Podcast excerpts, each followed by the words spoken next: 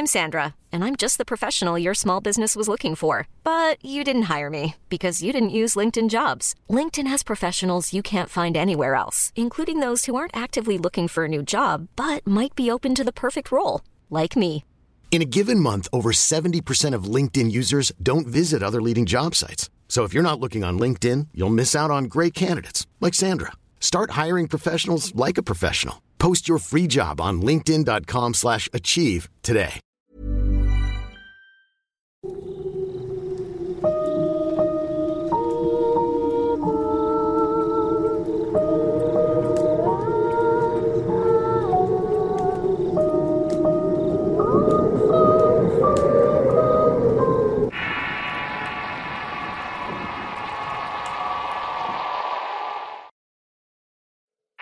Ambulatoria.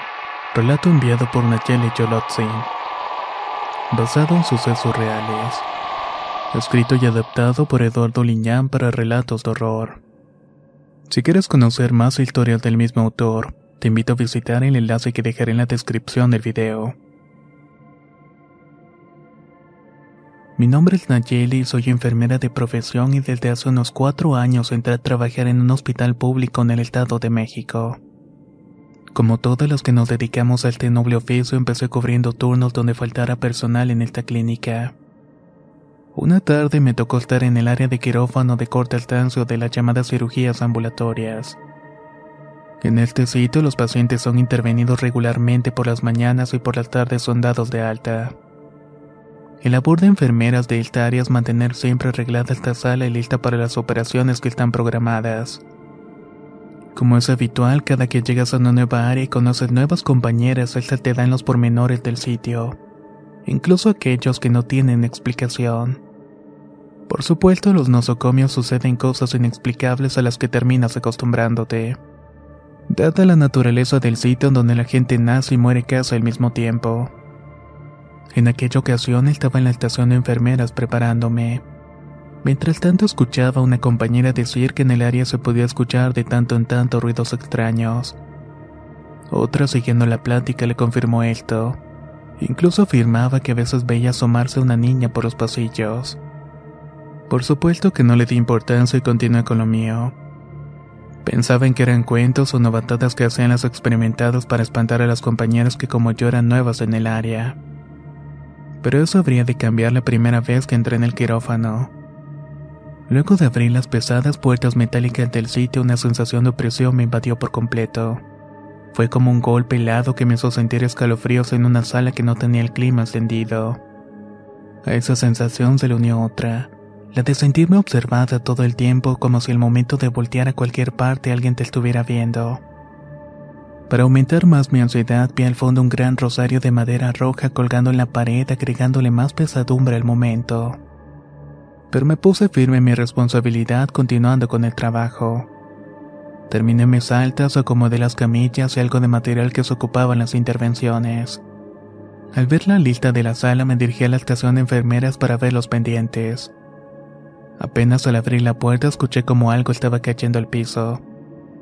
Cuando volteé vi con asombro y extrañeza los frascos de suero tirados. Con cautela me acerqué a acomodarlos de nuevo pensando que en la sala no tenía corriente de aire. Era imposible que se hubieran caído si los hubieran acomodado de forma segura en la estantería. Lento caminé sin dejar de mirar a la sala para salir con un mar de dudas y con mi conciencia a punto de ser dominada por la sugestión. A la mañana siguiente de mi turno, la jefa de enfermeras me pidió recibir los pacientes ese día. Luego de las recepciones me senté en la estación para hacer el papeleo. Me puse a llenar informes y bitácoras médicas y no había nadie, solo yo estaba concentrada. No sé en qué momento sentí un leve roce helado en mi oreja para después escuchar que alguien me decía algo al oído. De inmediato volteé a ver a todos lados y busqué a alguien que me estaba hablando y con nerviosismo vi que no había nadie en el pasillo. Solamente el ceseo del clima se podía escuchar en el sitio. Miraba fijamente al pasillo para ver si no veía salir a alguien. En un breve instante vi como una de las pesadas camillas de traslado acomodada en la parte del pasillo era movida por una fuerza invisible de un lado para otro. La estaba haciendo rodar unos metros hasta que se detuvo en una de las paredes. En ese momento mi juicio sentido común se vio sumergido en un torrente de pavor que me hizo levantarme de mi asiento para correr a buscar ayuda. No lograba entender quién o qué había movido una camilla que con esfuerzo una compañera puede mover sola. Cuando por fin vi a mi supervisora que venía con una compañera respiré aliviada.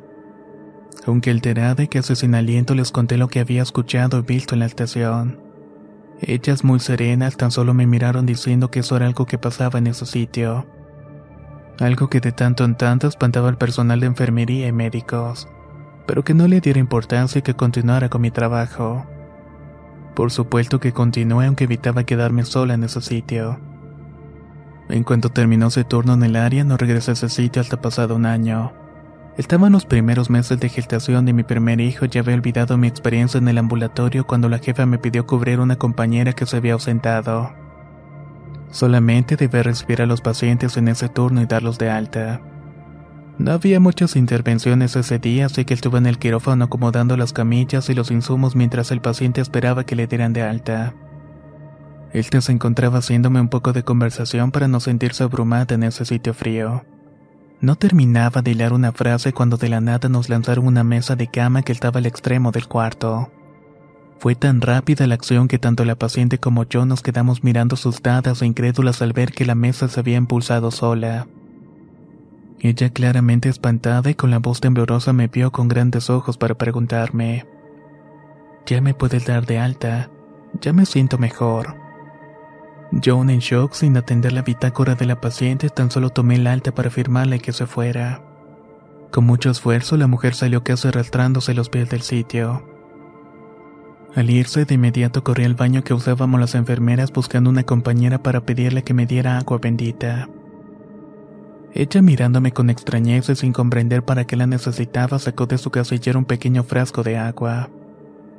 Enseguida al tomarla regresé al quirófano sin saber realmente qué era lo que iba a hacer. Algo me había impulsado simplemente irle a pedir el agua a la compañera sabiendo que la tenía todo el tiempo. Aunque no comprendía el por qué realmente. Una vez dentro arrojé el agua por todos los rincones rezando oraciones que no recordaba. Estaba esperando que con ello las fuerzas que movían las cosas cesaran, pero no fue así. Al poco rato, varios objetos de las estanterías empezaron a caer movidos por algo. Para acrecentar más el temor y la cena escalofriante, vi cómo claramente las colchonetas de las camillas se sumían solas. Y era como si alguien se estuviera sentando en ellas. Ahí fue cuando un miedo horrible se apoderó de mí, afectándome físicamente. Salí asustada del lugar, llorando y buscando ayuda, y cuando ya la jefa tan solamente le dije: Jefa, me volvieron a espantar en el ambulatorio. Lo que sucedió después pasó muy rápido, sentí un dolor en el vientre y dejé de sentir al bebé. Eso me produjo pánico y miedo de perderlo, sin demora me llevaron al área de toco donde me revisaron. Me confirmaron que todo estaba bien y que aquello que sentí fue por la enorme impresión de enfrentarme imprudentemente a fuerzas desconocidas e invisibles. Luego de aquel suceso no volví a esa área por ningún motivo o ni con la obligación de hacerlo. Me quedó muy claro que en ese lugar pasan cosas.